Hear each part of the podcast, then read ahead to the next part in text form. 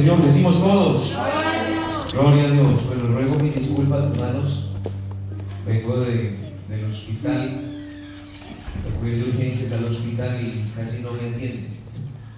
Entonces, bueno, se, se enredó un poquito la cosa, pero bueno, llegué corriendo, tan corriendo que hasta me quedaron la cama de la casa.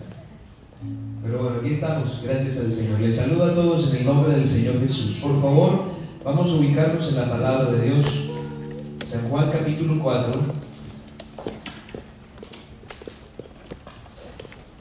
Vamos a leer unos versículos de la palabra del Señor. San Juan capítulo 4, versículo 35. 34 y 35.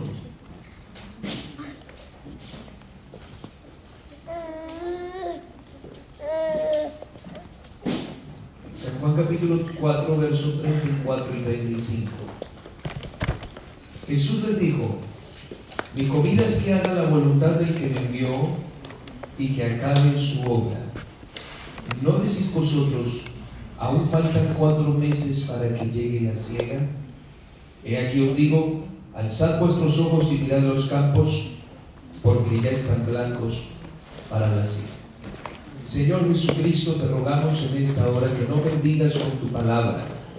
Usa mis labios, Señor, y que tu palabra pueda llegar al corazón de cada uno de los oyentes. Te pido, Señor, que tú seas hablando a nuestra vida y a nuestra necesidad. Tú eres el Dios que siempre nos da una palabra para fortalecernos y para ubicarnos, Señor. Rogamos tu preciosa bendición en el nombre de Jesús. Amén. Pueden sentarse, hermanos, por favor, sean amados.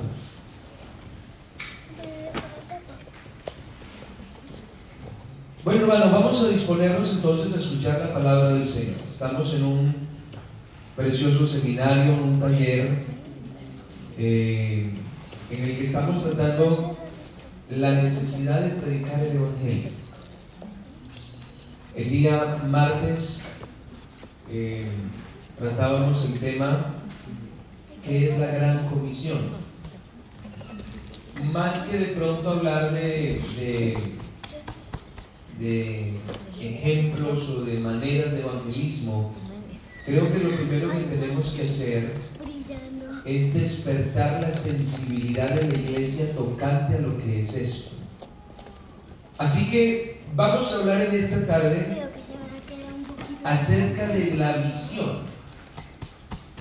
Y quisiera que, que usted prestara atención a lo que vamos a hablar porque creo que es fundamental para que podamos entender la importancia del evangelismo personal. Pero cuando me refiero al evangelismo personal, me refiero al evangelismo como estilo de vida. El evangelismo que realiza una persona en cualquier lugar, en cualquier momento, independientemente de las circunstancias. Porque hoy en día vemos el evangelismo más como un, como un programa a realizar de la iglesia, que tenemos que salir todos en grupo eh, y hacerlo una vez por semana, bueno, pero realmente el evangelismo no es eso. El evangelismo tiene que ver con, con la actitud del creyente y tiene que ver sobre todo con la manera de mirar. El texto que leíamos ahora en Juan 4:35 nos está dando a entender el Señor dos puntos de vista muy diferentes. Y usted lo va a notar. Juan 4:35, ¿no decís vosotros aún faltan cuatro meses para que llegue la siega? Entonces el Señor aquí resalta el punto de vista humano. Según la manera de mirar ustedes, faltan cuatro meses. Pero según la manera en que yo veo, dice el Señor, alzar los ojos y mirad los campos porque ya están blancos para la siega. No sé si usted puede notar las dos maneras de mirar. La manera humana dice todavía falta mucho. Pero la manera de mirar de Dios dice, el campo ya está listo. Entonces, la importancia de las cosas depende de la necesidad que nosotros percibamos. Si vemos necesidad, habrá importancia. Si no vemos la necesidad, no habrá importancia. Y la pregunta que quisiera hacer es, ¿cómo estamos viendo el trabajo de la predicación del Evangelio? ¿Cómo lo vemos? Yo el día antes estaba analizando un poquito el comportamiento de ustedes a la hora de oír el mensaje.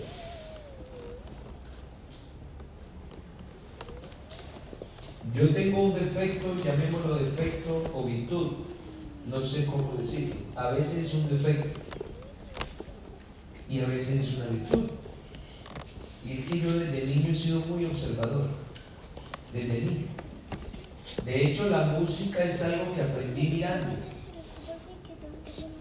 Pero a veces es un defecto porque me quedo mirando una persona porque hay algo de la persona que de pronto me llama la atención y me quedo mirándola y, y la madre que caigo es porque mi esposa me, me da con el codo así.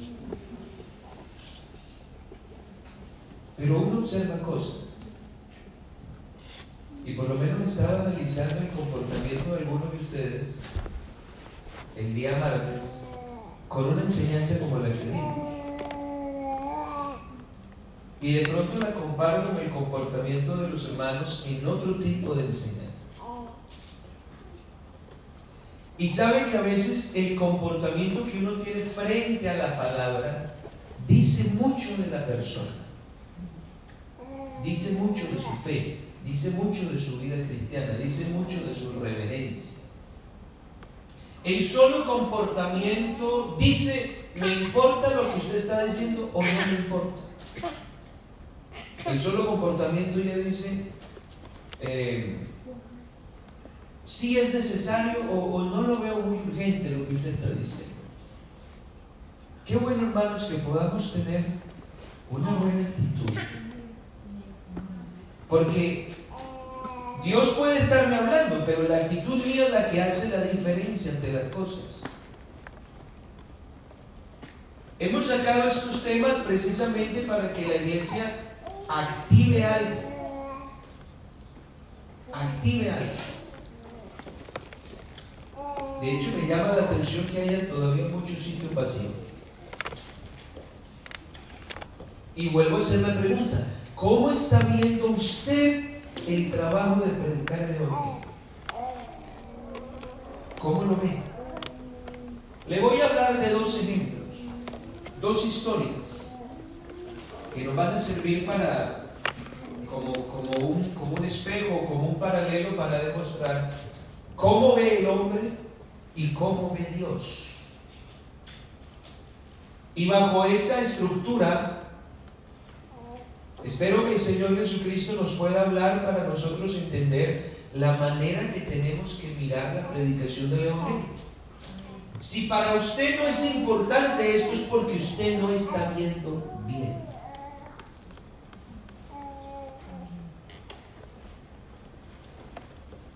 Está viendo como yo estoy viendo ahorita, mal usted aprovecha ahorita que no le estoy distinguiendo la cara casi ninguna. Hay dos ejemplos que vamos a mirar. El primero es la historia de cuando el Señor Jesucristo multiplica el alimento en más de 5.000 personas. Vamos a ver qué ocurrió aquí. Acompáñenme a mirar Mateo capítulo 14.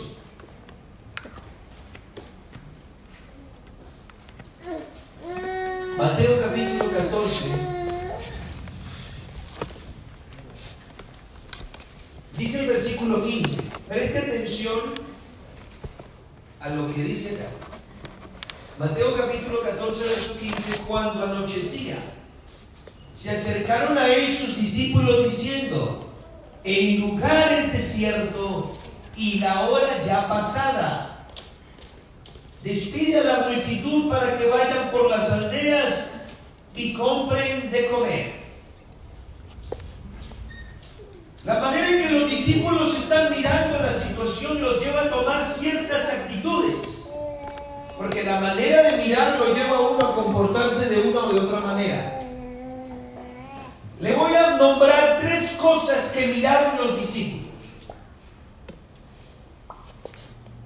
Los discípulos estaban viendo cosas que realmente no difieren mucho de lo que nos sucede hoy en día a nosotros. ¿Saben por qué ellos le dijeron al Señor, despida a la multitud y diles que vayan y compren a comer? Ellos le dijeron eso porque ellos veían el hambre de la gente. Ellos sabían que la gente tenía hambre, pero eso no era lo único que veían. Ellos veían cosas que para ellos era más importante que el hambre de la gente. Número uno, el lugar es desierto. Sí veían el hambre de la gente, pero también estaban viendo que el lugar era desierto, no había tiendas para comprar comida, no había casas, no había nada por allí. Así que ellos sencillamente como que se relajan en cuanto a la solución y más bien, ellos dijeron, es que ¿qué podemos hacer? Hay hambre, sí, pero es que el lugar es desierto, es que si estuviéramos al menos en el centro de la ciudad, Gracias, hermano. Si al menos estuviéramos en el centro de la ciudad donde hay que comer, donde hay que comprar, pues algo hacemos, pero es que estamos en medio de un desierto. Era más fuerte el desierto para ellos que el hambre de la gente. ¿Me siguen, hermanos? Entonces, como esto es un lugar desierto, aquí no hay fruto. Y sabe que muchas veces se piensa de esa manera. El cristiano mira el terreno y dice, aquí. Y es difícil que la gente convierta. Es más, yo quisiera preguntarles, normalmente no digo que digan amén, pero hoy sí lo voy a hacer.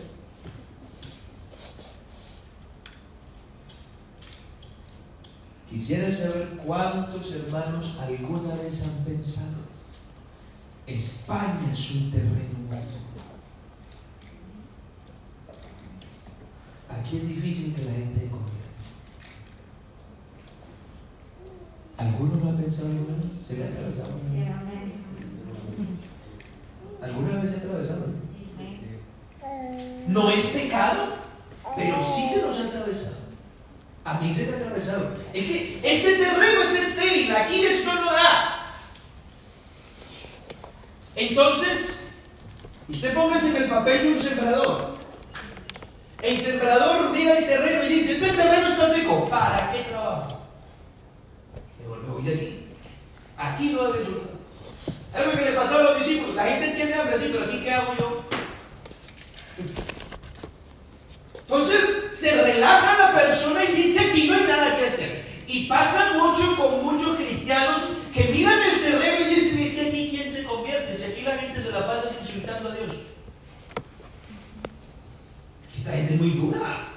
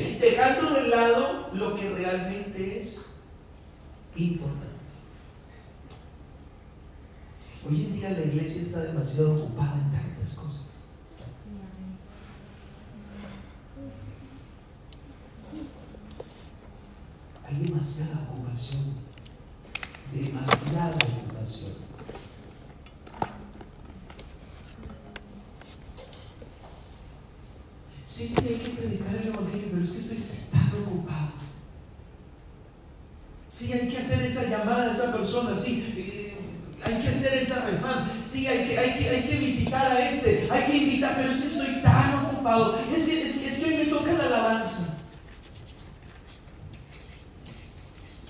Es que a mí me toca hacer algo allá. Es que hoy dirijo yo el culto. Y, estamos tan ocupados en nuestros propios quehaceres que eso nos olvida que la gente tiene hambre. Ahora, mire esto, hermanos. Mire lo tercero que ven los discípulos. Para los discípulos era más fácil que Jesús los despidiera.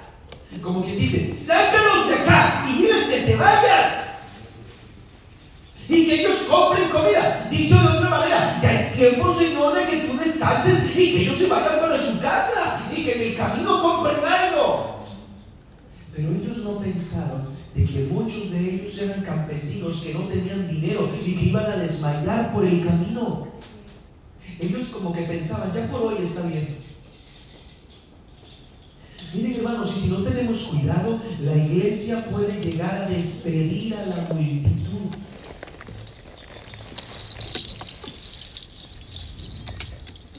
Es decir, creer que ya hemos hecho. Ya es suficiente con lo que hemos logrado, ya es suficiente con lo que hemos conseguido.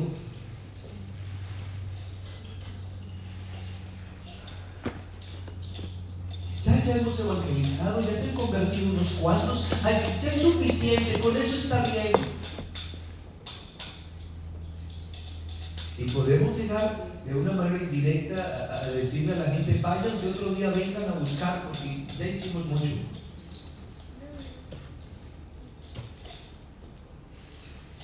Y, esta manera de mirar las cosas es lo que el Señor le dijo a sus discípulos en lo que leíamos ahora. ¿No decís vosotros, aún faltan cuatro meses para que llegue? Ahora, mire usted la manera en la que Cristo observaba las cosas. El mismo escenario, la misma necesidad, la misma situación, pero dos maneras de mirar diferentes. Los discípulos miraban la hora, miraban el desierto y decían, ya es hora de irse, despídalos, y Jesús lo veía de otra manera. Juan capítulo 6, verso 5, miren esto.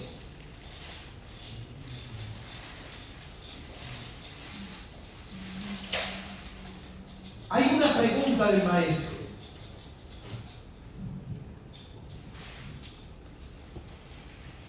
Cuando alzó Jesús los ojos y vio que había venido a él gran multitud, ¿qué le dijo a Felipe? Mire la pregunta, ¿cuál fue la pregunta que le hizo? ¿De dónde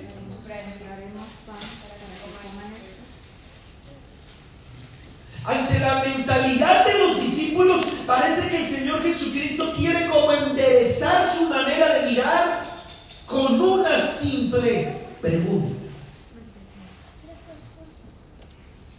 Esta pregunta de pronto era normal entre los discípulos, pero mire que los discípulos no se estaban preguntando eso. Los discípulos estaban mirando el reloj, mirando que no había solución y estaban buscando la hora en que pasaba el primer autobús para irse para su casa.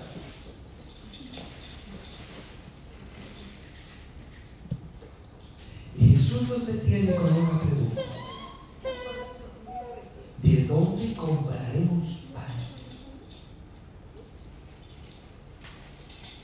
En lugar de desierto, la hora es avanzada. ¿De dónde compraremos pan? ¿Qué les quiso decir con esto? Número uno, no importa el lugar ni la hora, la gente tiene Repito, no importa el lugar ni la hora, la gente tiene hambre. Y esto tuvo que producir desconcierto en los discípulos porque se dieron cuenta que el maestro veía más allá del desierto, él veía más allá de la hora, él veía la verdadera necesidad de la gente. El problema es, ¿qué estamos mirando nosotros? Uno sabe, ay, sí, la gente está perdida, hay que orar por ellos, pobrecitos. Pero ¿qué estamos viendo realmente? Porque nuestra manera de mirar o nos impulsa a hablar o nos Alabado sea el nombre del Señor. Y los discípulos se están dando cuenta que ellos están en una, en una perspectiva completamente diferente a la de Cristo. A Cristo no le importa la hora. A Él no le importa si no se puede comprar. Él está pensando en el hambre de la gente. Y dice uno de los evangelistas, no los puedo despedir así, sea que se desmayen en el camino. Pero los discípulos decían, despídalos. Y a veces nosotros pensamos que entre menos trabajo tengamos,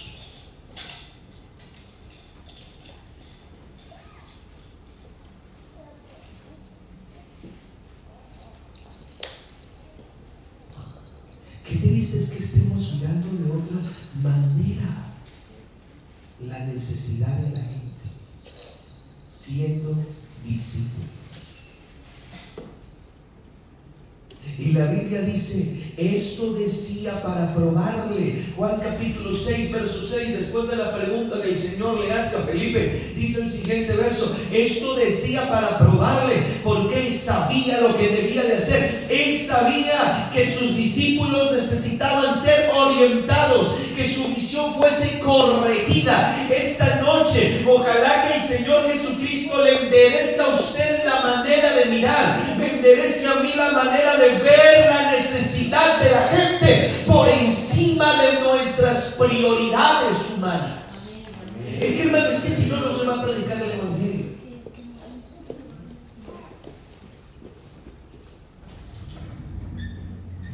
Es que si no, no se va a predicar.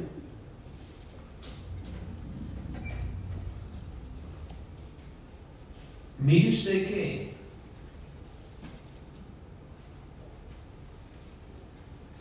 hay un montón de propagandas acerca de los campos de refugio, los refugiados que hay, sobre todo en Siria.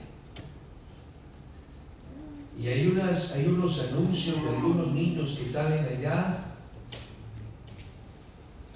que cuentan su historia. Ellos dicen, me llamo fulanito, tengo tantos años y no pasan de 12, 13 años y dice, estamos en este campo y no tenemos camas, no tenemos comida, tenemos frío, mi hermano está muy enfermo y no hay medicinas y los niños lloran y, como que tratan de despertarle la sensibilidad a la gente para que recojan firmas y obliguen a la ONU a hacer algo por esta gente. Cuando una persona ve la necesidad es imposible que se quede inerte. Es imposible que se quede inerte. El problema de la necesidad espiritual es que no se ve.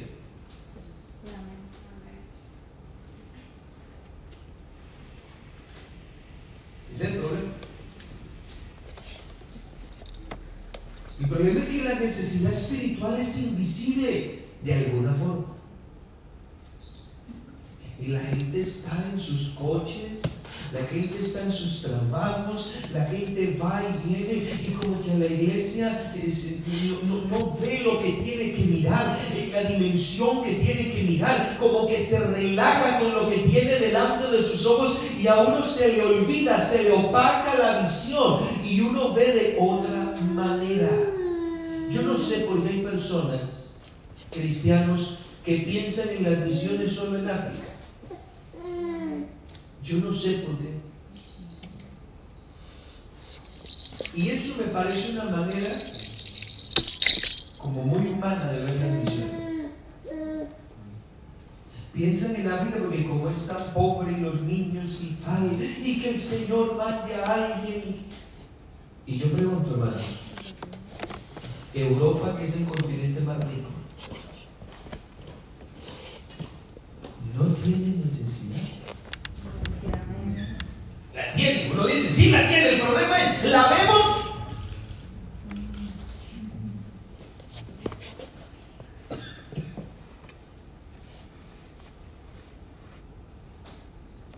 Yo no sé si usted alguna vez, alguna manera, ha llorado a Dios por la salvación de un país de Europa.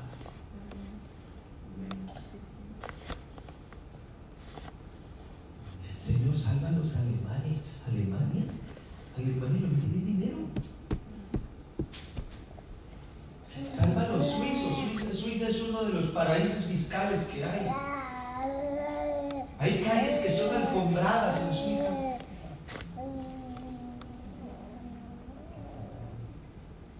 Y uno a veces solamente piensa, Señor, los, eh, las mujeres allá en Siria y los niños en la guerra, y uno piensa que esa es solamente la necesidad. Oh hermano, quiera Dios que en esta hora el Espíritu Santo nos cambie la manera de mirar, nos quite nuestra manera humana y nos coloque sus ojos, nos coloque su sentir, nos coloque el corazón para que veamos como Dios ve las cosas, para que entendamos como Dios entiende, para que podamos percibir como Dios percibe, ahí sí las cosas cambian de color.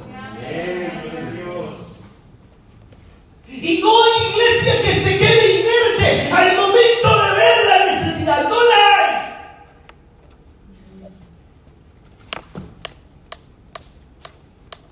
Porque se comienza a ser consciente de la situación. ¿Qué ve usted? ¿Qué ve? ¿Qué ve? Recuerdo cuando era pastor acá en el Espíritu Santo me tomó una tarde y cogí a un hermano que estaba en el templo y le dije, venga, sígame. Y yo salí del templo y él iba detrás de mí y lo llevé a la calle principal, peatonal de toda la ciudad. Y le dije, mire, ¿qué ve? Y ese día estaba así de gente. ¿Qué está viendo? Le dije. El hombre como que no le Al rato como que se dio cuenta que era como algo espiritual, algo de Dios, algo que tenía que ver con eso, según él. Y ya como que se frenó. Y comenzó a llorar. ¿Sabe por qué las iglesias dejan de crecer? Porque hay cristianos ciegos. Pasan, parecen, parecen el levita y parecen el sacerdote de la parábola del samaritano que pasan por el lado del que está tirado y no lo ven. No sienten nada, no sienten dolor, se acostumbran a ver la situación de las personas y como que su corazón se habitúa a las circunstancias que tienen alrededor y se va perdiendo la sensibilidad. Hermanos, eso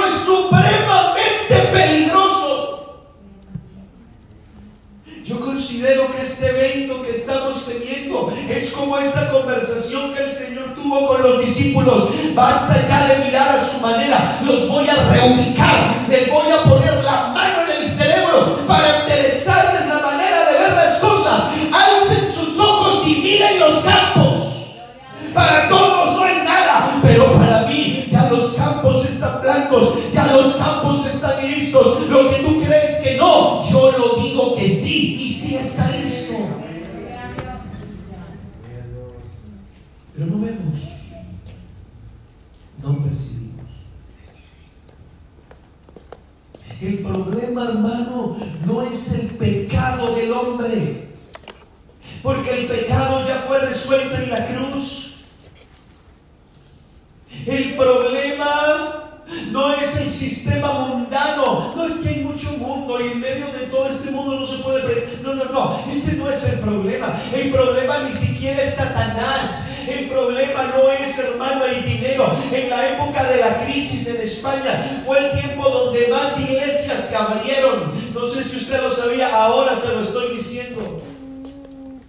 En este tiempo de pandemia y confinamiento, cuando salió el ERTE, muchísimas empresas se vinieron abajo. Ahora el asesor contable de nuestra iglesia, que es un pastor, él trabajaba en una de las empresas de más éxito aquí en Madrid, en un concesionario de la BMW y él era el asesor contable de esa empresa. Y él manejaba en esa empresa millones de euros en presupuesto. Y esa empresa se vino a pique y tuvieron que comenzar a despedir gente y a reducir presupuestos. Y él le aconsejó a la iglesia hermanos reduzcan el presupuesto el 50% porque ahora mismo no hay de dónde sacar y el mismo hermano después que entró a trabajar a la iglesia comenzó a darse cuenta que en la iglesia del Señor las cosas seguían al contrario en vez de las finanzas comenzar a caer, comenzaron a tener un crecimiento impresionante. Y ese hombre se sorprendió y decía, hermano, realmente esto lo maneja Dios. Déjeme decirle algo, el problema no es el dinero, el problema no es la economía. Él es el dueño del oro y la plata.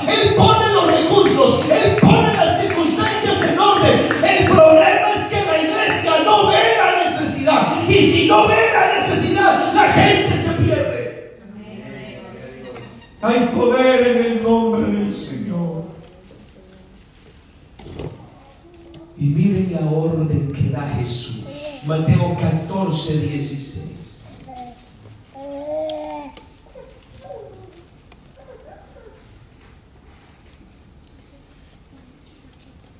Jesús les dijo, no tienen necesidad de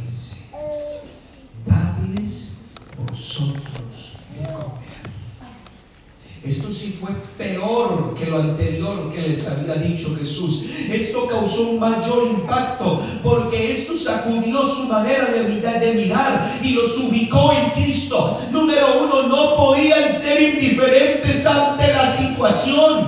Hermanos amados, yo no sé en qué situación están sus jefes, en qué situación están sus vecinos. Usted pudiera decir, esta gente tiene todo lo que quiere. No, no tiene todo lo que quiere. Esta gente necesita a Jesucristo en el alma. Estas personas tendrán dinero, lo que quieran. La mayoría de españoles tienen dos casas en el país. Una donde residen y otra en la playa donde se van a veranear. Otra en la montaña. Y así es la vida de ellos. Pero no tienen a Cristo. Y no tener a Cristo es no tener paz.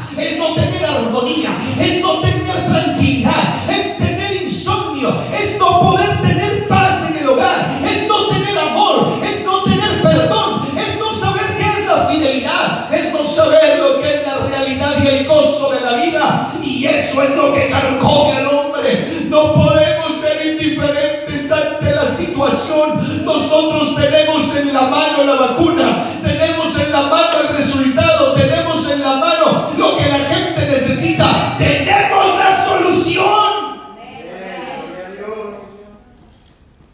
Y hay que actuar.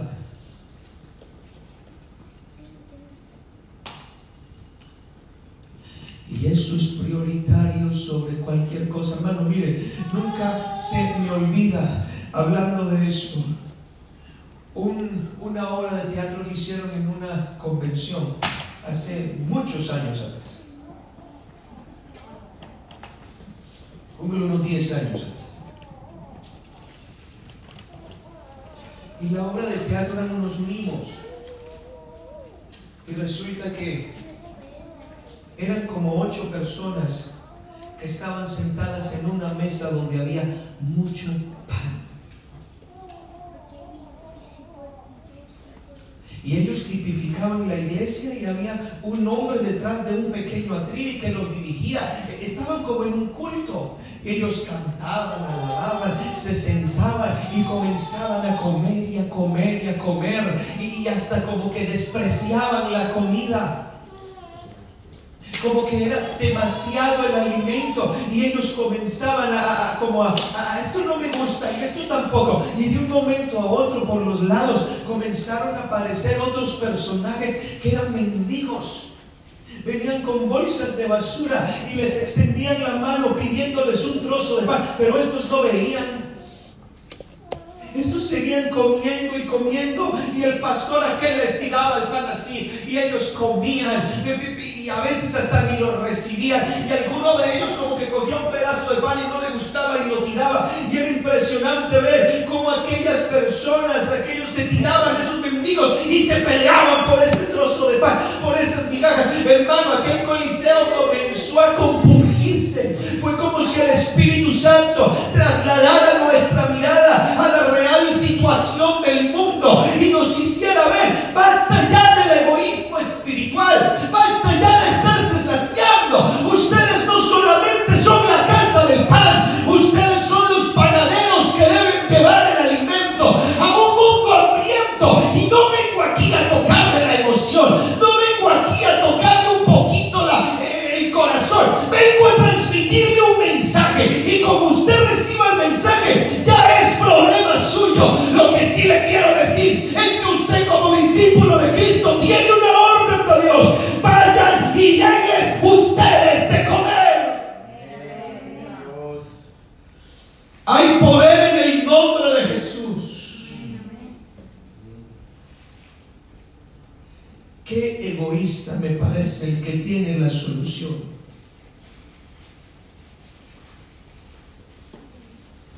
Y no la da.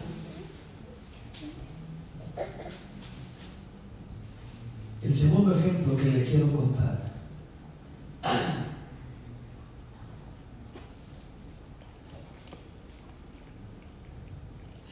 Mire esto, antes de pasar a ese segundo ejemplo, mire lo que en Juan capítulo 6, verso 8 y 9. Después de que el Señor Jesucristo dice esto, mire la respuesta de Andrés. Juan 6, verso 8. Uno de sus discípulos, Andrés, le dijo, aquí está un muchacho con cinco panes de cebada y dos pececillos. Eran doce los discípulos, pero la palabra de Jesús conmovió uno. ¿Cuántos se dejaron? Con que uno reciba el mensaje y lo conmueva y pueda entender las cosas como Dios las ve.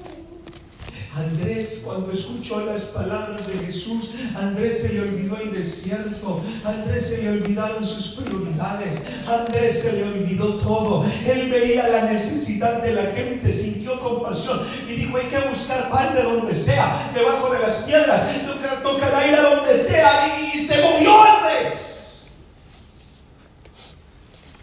Hermano, me impactó algo que escuché en una enseñanza que nos dieron a los pastores hace poco, donde el apóstol decía, me es impuesta necesidad, hablando de, hablar del Evangelio, y hay de mí si yo no anunciar el Evangelio. Para muchos anunciar el Evangelio es un compromiso, para muchos anunciar el Evangelio es un cargo, para muchos anunciar el Evangelio, hermanos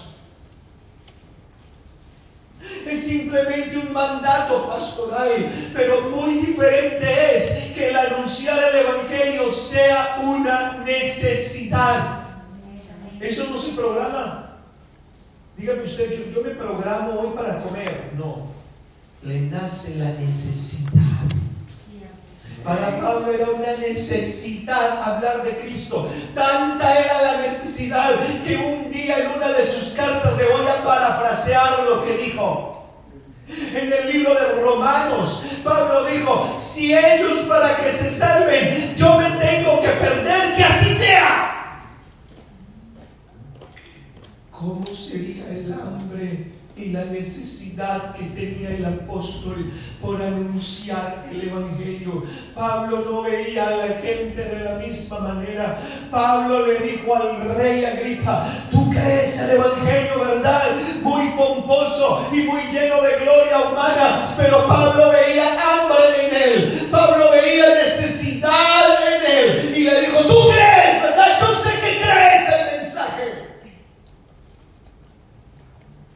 puedo hacer yo?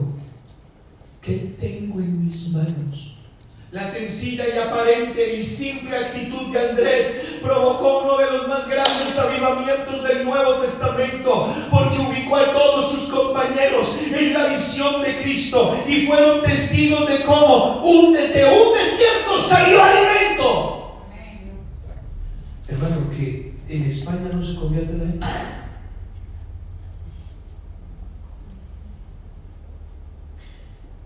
Hay dos tipos de personas, tres tipos de personas en la iglesia. Los que les cuentan lo que ha pasado. Usted se va a ubicar en una de esas. Los que le cuentan lo que ha pasado. Los que ven las cosas pasar y los que hacen que las cosas pasen.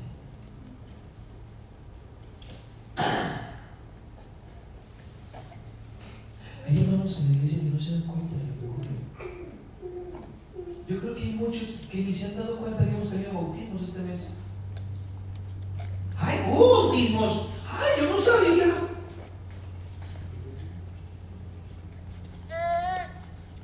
Hace poco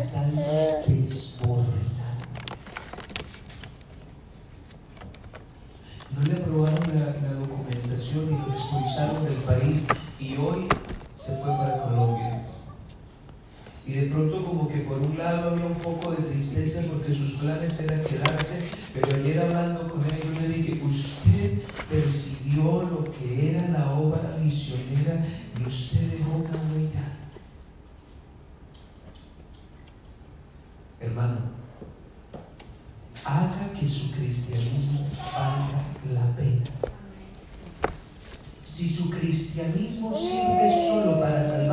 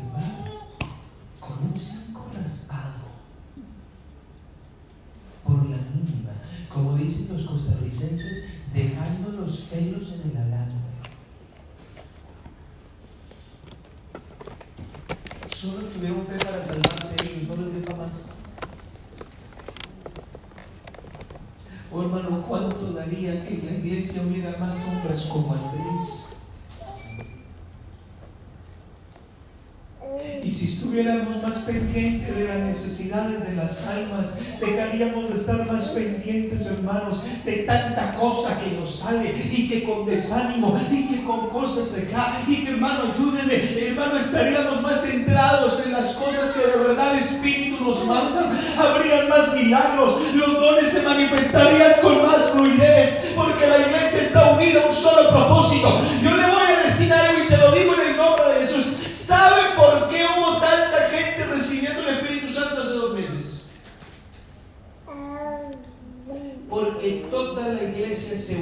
a esa necesidad.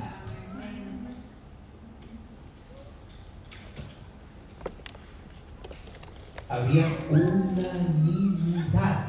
Y unanimidad quiere decir todos con el mismo pensamiento y deseo. Eso no fue lo que pasó en Pentecostés. Estaban todos unánimes y de repente vino del cielo un estruendo y recibieron todo el Espíritu Santo. Hermano, es que si todos nos uniéramos a ver la necesidad que vio Andrés cuando el Espíritu Santo les habló, hermano, aquí la cosa cambia porque cambia.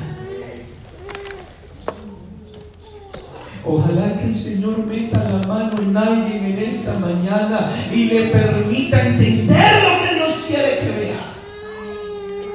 Jesús veía el hambre de la gente, los discípulos veían el desierto, la obra y la incomodidad. ¿Por qué la iglesia no habla de Cristo? Porque no se ve el hambre se ve la imposibilidad y la importancia de otras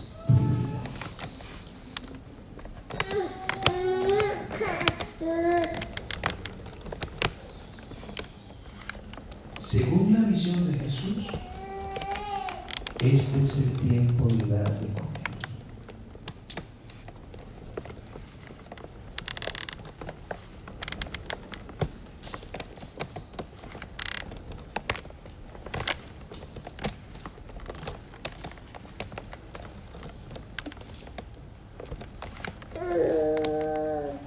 Hay poder en Jesucristo, Señor.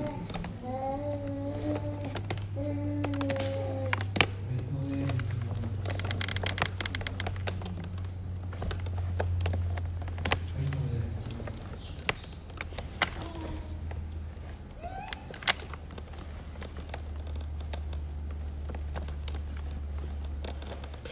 El segundo ejemplo que les quiero tratar está en Marcos capítulo 10, verso 13.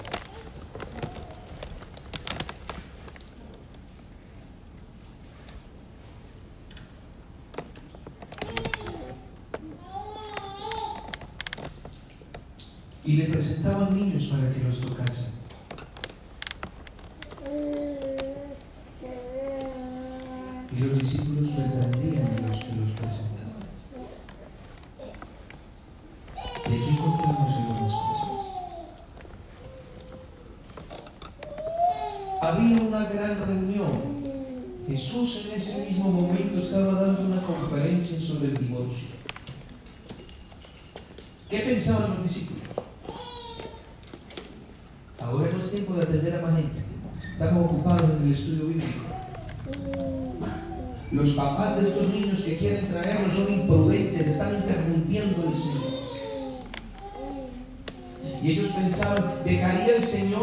Estudio a un lado pa- para, que, para que pueda atender a los niños?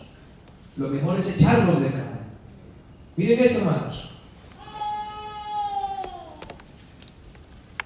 No nos vamos a ir muy lejos porque esto nos puede estar ocurriendo. Escúcheme, no es tiempo de evangelizar porque estamos ocupados en otras áreas del servicio a Dios.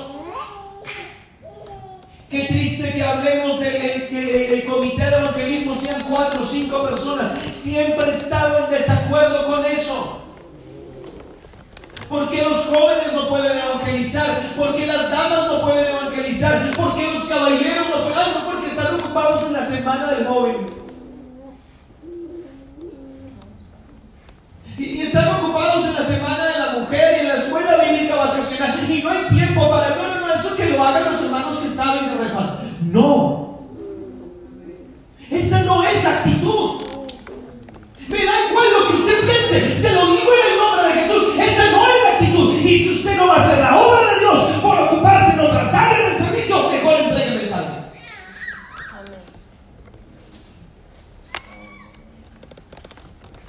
Porque si no sirve para hacerlo prioritario, no sirve para hacerlo secundario.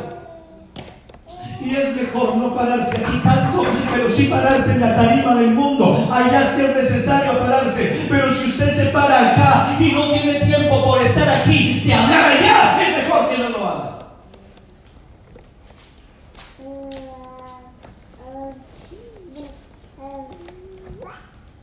Hermanos, si saben que con nuestra actitud le podemos estar cerrando las puertas a la gente como los discípulos le cerraron las puertas a esas familias.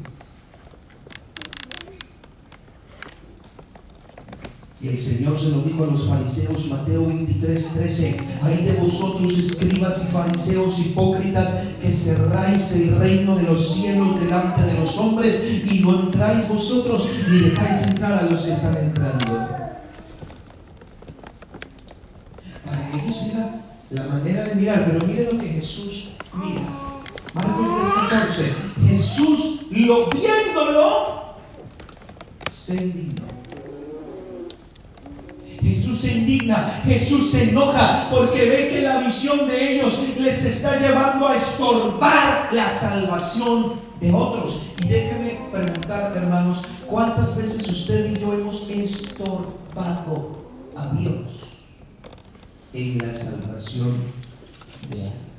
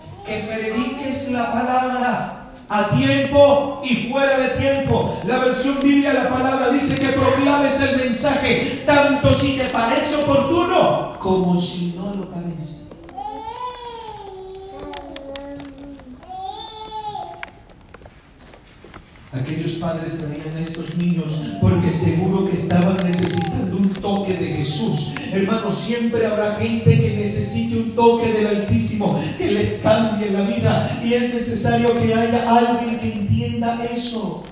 Y déjeme decirle que usted y yo somos los porteros del reino de los cielos.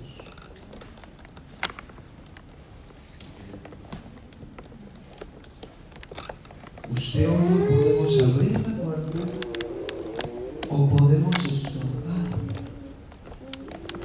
para que alguien se, para que alguien se salga.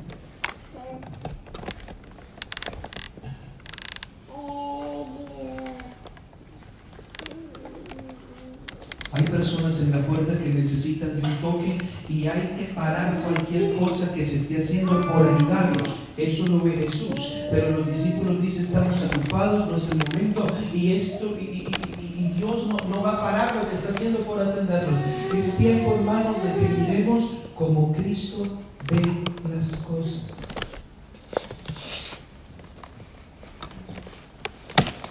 Vean, hermanos, si la iglesia mirara como Cristo,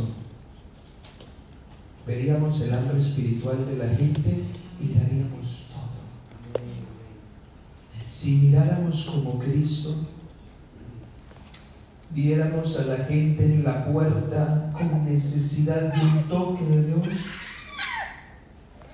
y les dejaríamos.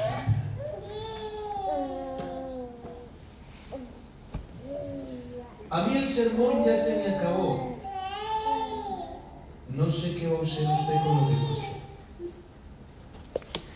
Pero yo salgo mi responsabilidad y decirle al Señor, yo te lo dije.